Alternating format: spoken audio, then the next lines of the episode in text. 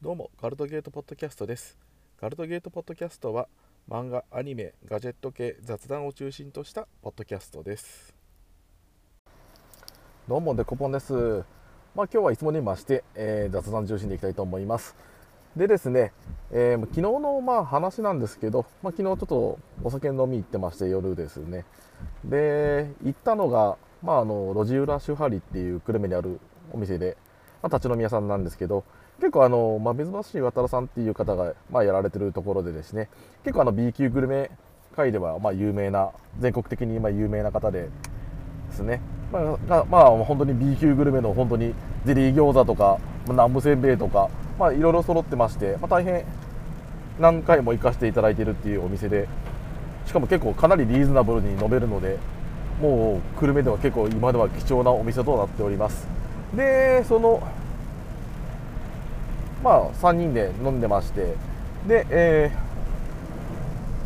ー、まあ結構私アジそこでアジフライが好きなんで、まあ、アジフライを食べてまああとそのサバ缶のアレンジ品が結構豊富なので、まあ、サバ缶のそのネギたっぷりごま油かけたもう絶対うまいやつっていうのをですね、まあ、絶対頼むんですけど。であとあれですねあのすみませんどっかど忘れしましたけどあとゼリーフライ。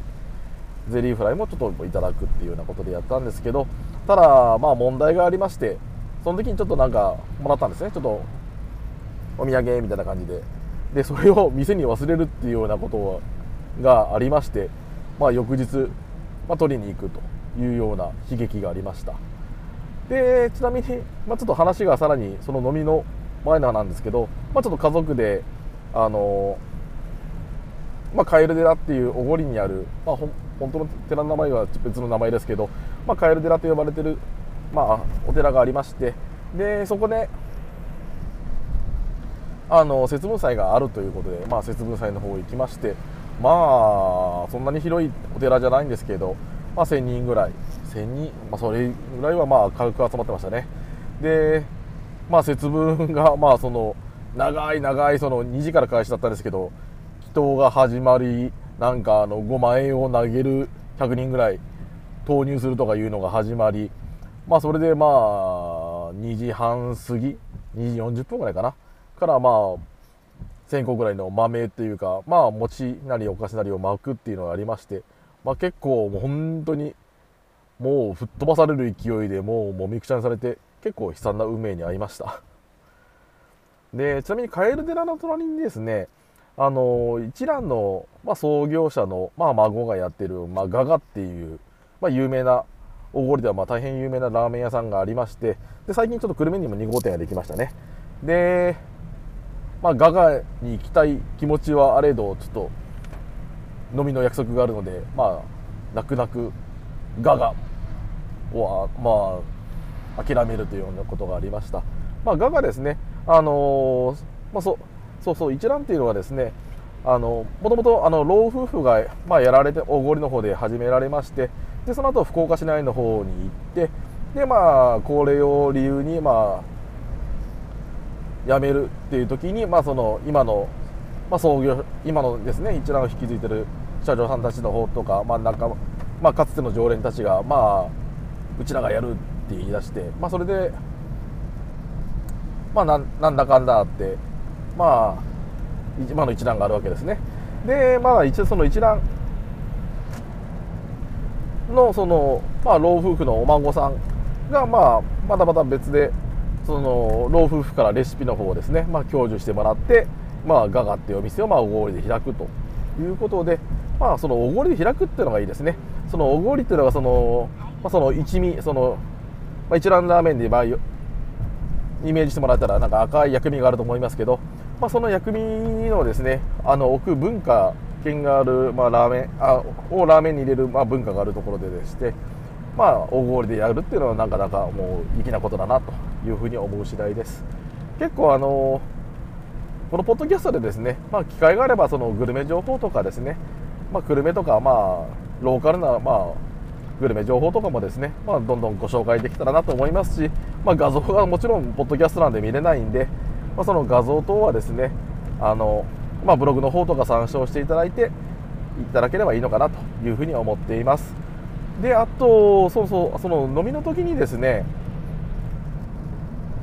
あのキヤノンのあのカラビナのなんすかね画面がなくてカラビナがついてるなんかデジカメコンデジがあるんですけど、まあ、それを持ってきてた人がいましてでそれをちょっとあのまああのまあ、駅までの帰り道パシャパシャ撮ってみて、まあ、結構なんか、まあ、画面が 正直ついてないんでどんな写真が撮れたかわからないっていうのが、まあ、弱点だし、まあ、それがなんか結構面白かったりするんですけど、まあ、結構なんかその写真は一応アプリとかでですね、まあ、見れるんですけどなんかアプリで確認するぐらいにはもう酔いが回ってて確認する気が誰も起きずとりあえず撮りまくるっていうことをやりました、まあ、あのカメラ性能、まあ、もしあのホームページとか、まあ、多分ブログの方に貼っておきますんで、まあ、見ていただいたら分かるんですけど、まあ、夜景に強いカメラじゃないんですよねこれ。本当になんか、まあ、防水性能命、まあ、コンパクトさ命どこでも持っていけますっていうのが命みたいなカメラなんでとりあえず撮りますみたいな、まあ、パンフォーカス撮りますみたいなやつなんで、まあ、これが結構まあってもいいのかなとりあえずって思うぐらいにはですね結構なんか気軽に撮れそうなんで。でこれ動画も撮れるんですよね。まあガラケーレベルとはいうものの全然動画撮れるっていうのはまあ大きいなと思うし、まあ、コンデジが一枚あそういうふうに手軽なやつが一台あるとですね。スマホの方をですねあの、まあ、スマホで撮るまでもないとかいう場合とかのまあ写真を撮るのにですねちょっといいのかなというふうに思います。ただそのファインダーがですねそのカラビナの穴のところなのででもちろん画面もないんで本当にあの正確に撮りたいとかいう時はですねちょっとそういうのには向かないんでとりあえずその風景を撮りたいとかその例えば登山とかですね、まあ、海に行った時とか、まあ、そういう時にですね使うカメラでまあ、こういうカメラもですねちょっと1台ぐらい持っていてもまあいいのかなというふうに思いました。そろそろ終わりの時間になります。今回もガルドゲートポッドキャストを聞いていただきありがとうございました。何かフィードバック等ありましたらブログのコメント等に残していただけると助かります。ではまた次回機会がありましたらよろしくお願いします。